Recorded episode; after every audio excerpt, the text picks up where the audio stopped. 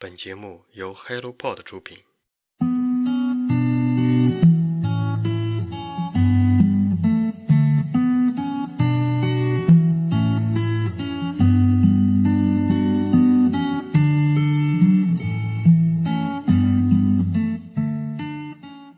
上一期在推荐饮食文化的节目里，我抱怨了《粤菜记》和《江南烟火》这两本书没有配有插图。为了将功补过，这次奉上一本《烟火三十六味》。《烟火三十六味》这本书是作者三三近些年来在江南、广东、四川、云南的美食笔记，这些记录都是他最真实的见闻还有体味。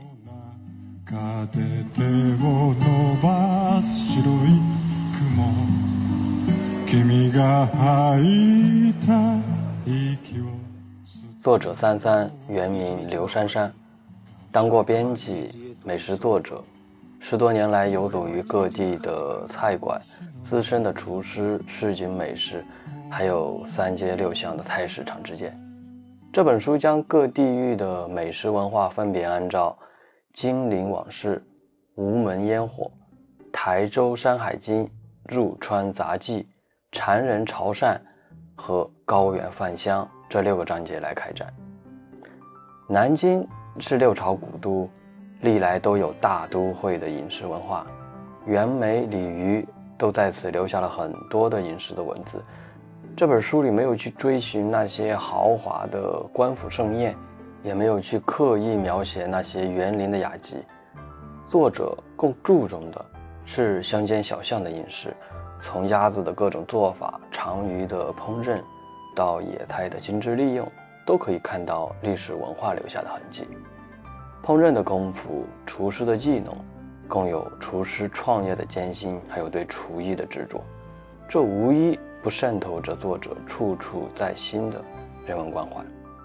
这本书开篇第一章的内容介绍的便是南京的鸭子，在南京人的心目中啊，国泰民安的意思就是天天都有鸭子吃。聊起鸭子，南京人的讲究比起北京人来说，真是有过之而无不及。街头大小饭馆里，咸水鸭、烤鸭、酱烧鸭、琵琶鸭加汁鸭。珍珠鸭、黄焖鸭、鸭公、熏鸭、松子鸭方等等不计其数，四斤左右、肥壮洁白的大鸭是第一等啊，肉质细腻而皮儿薄鲜滑，专门是用来做烤鸭的。三斤的略小、脂肪也少一些，可以用来做咸水鸭。两斤左右、皮肤不够白的做烧鸭，而两斤以下就做红焖和小炒。然而无论几种鸭。也不管大店还是小馆，南京师傅烹鸭的第一要务就是一个字：鲜。苏州是甜的，甜的那样软弱，那样细腻，就像吴侬软语，犹如静谧的庭院，是旅游者罕至的深巷所在，也有点像喧嚣的小菜市场，只有本地人才会在清晨去光顾。鲜美的三虾面，浓香的绿豆汤。现做的糕团，还有气传灯案的苏帮菜，真是令人向往。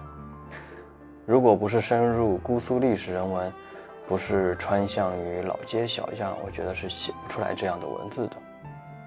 今天的苏州已经是新旧杂糅、古老和现代泾渭分明的城市了。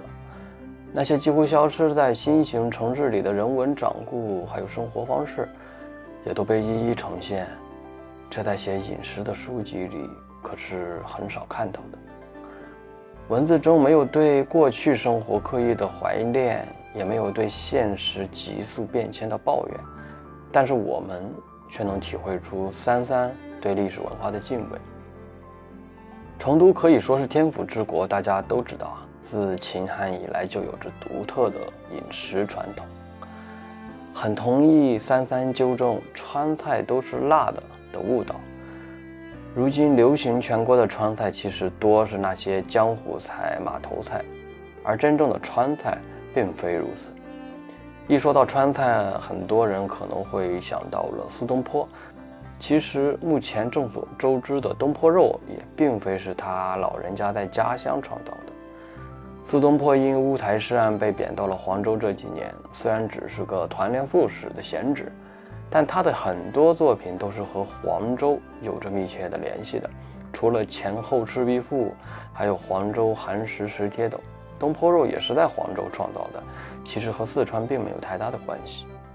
如果说重庆自抗战以来受到外来影响因素，因而变得更加丰富的话，那么成都平原的饮食似乎更加的传统，川菜嘛，总让人体会到那种蜀中特有的巴适，还有安逸。我推荐过一本专门讲粤菜的作品，叫做《粤菜记》，而今天介绍的这本《烟火三十六味》同样如此。当代的粤菜可以分为四个体系：老式的粤菜、港式粤菜、潮州菜、客家菜。其中，潮汕的美食可谓是独树一帜。潮汕的牛肉丸早在二三十年前就落户于京沪。但是并没有大火，我想那是因为京沪人能尝到的美食实在太多，这样相对单一的东西可能会被忽略掉。潮汕人吃的蘸料也很独特啊，鱼露啊、姜汁、沙茶，还有各种岭南的水果，都是酱料中不可或缺的原料啊。最后说说云南吧，云南的气候四季宜人，菜系的品种最为复杂，这也是多民族杂居的结果。可以说，云南你找不出任何一种菜品能够涵盖和代表整个云南的特色。曾经去过云南一次，比如昆明的米线、菌子火锅、大理的烤乳扇、饵块，还有西双版纳的各种烧烤，真的可以说是非常复杂了。百里不同俗，并非言过其实啊。如今云南菜也是传遍了全国。但是书里的云南饮食却是最为传统的。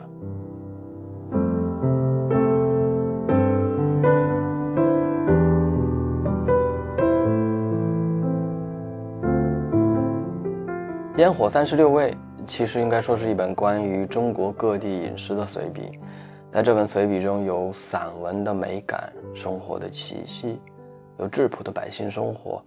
有独特的画面感和能捕捉到的生活场景，烟火气、人情味油然而生，可以说在此类文字中是别开生面了。在文字里，没有那种跳堂的油腔滑调，也没有追逐时下潮流的网红语言，让人感到一种干净和质朴。我想，只有这样的文字才能经得起时间的考验吧。